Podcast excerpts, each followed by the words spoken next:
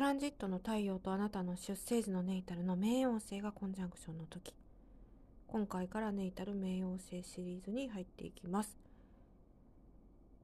冥王星この放送始まってからまずトランジットの冥王星シリーズからね始めていったんですけれど、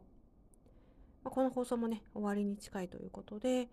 まあ、今回はトランジットの太陽とネイタルの冥王星の組み合わせになるんですが、まあ、このトランジット冥王星とトランジット太陽と全然ね意味合いが違います。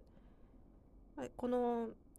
ね、今回ご紹介するものにしても、まあ、破壊的な部分はあるにしても日常生活レベルにとどまるこう、ね、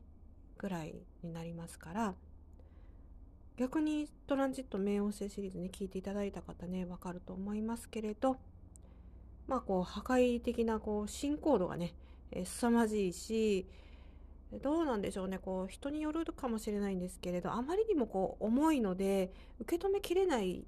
場合がね結構あってで受け止めきれない人っていうのは、まあ、自分もそうなんですけれども見ないようにしてるんですよ。で見ないようにしていても、まあ、進行していくからっていうことなんですが今回はね全然意味合いは違ってます。ただまあ日常生活でこう破壊的なものがこうあるということですから周りのね機械が壊れるとかねなんかそういうことは起こりやすいですしあとまあ日本ではねそんなないと思いますけれどこうね海外でね聞いてくださってる方も多くいらっしゃるのであんまりこう犯罪に巻き込まれやすいね地域にはね行かないように、え、された方がねいいと思いますよ。日本もねまあないことはねないんですけれど私住んでるえ、ところも、まあ、名古屋ですけれど栄、ね、周辺でも一部ねそういうところはねあのあるんですよ。まあ、昨日までちょっと所用があってその辺に車を止めたんですけれどやっぱりねちょっと雰囲気はね、えー、違う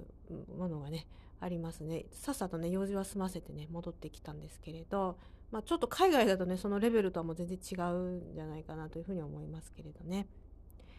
でそうですねだからそういう